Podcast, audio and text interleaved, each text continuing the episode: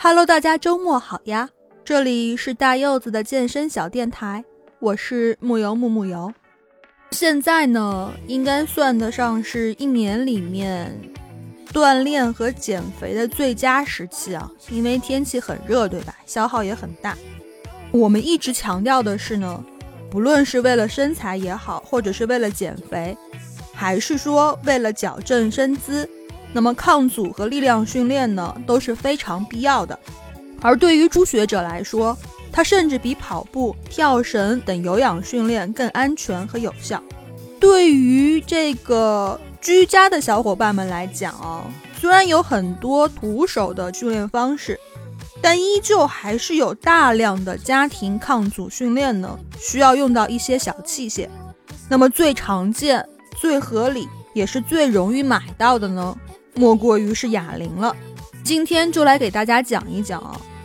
对于入门的小伙伴来讲，如何来挑选合适的哑铃呢？首先啊，如果你是怕占地方，只打算买一对哑铃的话啊，最推荐大家买的呢就是可调式的啊。那这个可调式的哑铃呢，在某宝或者是某东都有。男生呢最好买能够从单支两公斤调整到至少二十公斤的，女生呢最好是买能从一公斤调到十公斤的啊，至少啊，建议呢是可以多买一点。那女生可能会问哦，这个真的需要那么重吗？两支二十公斤啊，那提的话都已经很困难，对不对？训练一定要用这么重吗？答案是肯定的啊，根据你目标肌群和动作的不同呀。训练所需的重量也有所调整。那在健身过程中，训练的重量至少应该在你百分之二十到百分之三十五一 RM 以上，才会对你的增肌减脂训练有一定的效果。这个 RM 我们在之前的节目里面有讲到过，对吧？那尤其对于女生来说的话，你想要练翘臀部，或者说练出更饱满的胸部。那这一些都是大肌群，而大肌群的话，没有一定重量刺激是不会有什么训练效果的。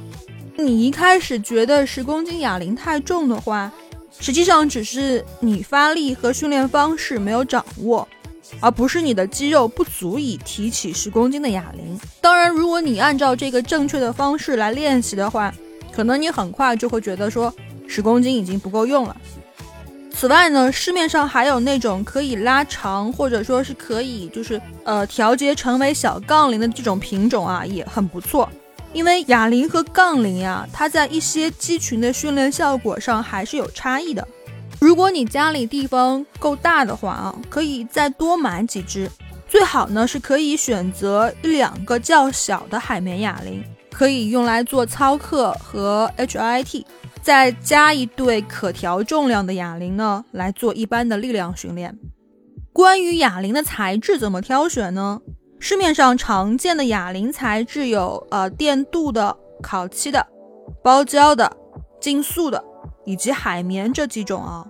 一般来讲的话呢，如果你选择电镀或者是烤漆的话，这种的优点呢是它没有刺激性的气味，也不容易生锈。体积呢相对也比较小，但唯一的问题啊是它容易划伤地板，或者说是磕碰到桌椅。像包胶和竞速的哑铃啊，它便宜的呢容易有味道，贵的呢性价比又不高。但它的优点呀是因为外层有橡胶保护，所以不会砸坏地板。而海绵哑铃啊，它是外面有一层海绵软垫，看起来更加安全。但问题就在于它的重量都比较小，所以一般只适合用来做 HIT 或者是小肌群的训练。什么样的动作用多大的重量来训练呢？一般来讲，躯干肌群、大肌群、下肢和多关节的动作，使用的训练重量都相对较重啊。比如讲像深蹲呀、硬拉等等啊。通常高阶训练者基本上会在一百五十公斤以上，上半身大肌群呢，比如卧推、高位下拉等等，也可以上到一百公斤，而手臂、肩关节等末端小肌群或者是单关节的肌群，使用的重量呢就相对较小了。因为本身你这个肌群的力量就小，而且它是单独发力啊，没有其他肌肉来协同发力。你像这个二头肌的弯举、臂屈伸等等啊，一一般来讲，卧推能做一百公斤的训练者，弯举用十公斤的话就 OK 了。那此外呢，像一些身姿矫正训练以及一些很容易受伤的部位啊，要用更小的重量来练习，避免受伤。那么我同样啊，从宾大的那个公号里面搬砖了一张关于具体动作描述和要点的一个图呢，我也会放到声音的简介里面啊，有需要的小伙伴们可以收藏一下。这个里面呢，推举重量适用于初学者，百分比重量呢是指哑铃最大重量的百分比，男生哑铃的最大重量按照二十公斤来计，单个哦。女生哑铃的最大重量呢，按照十公斤来计。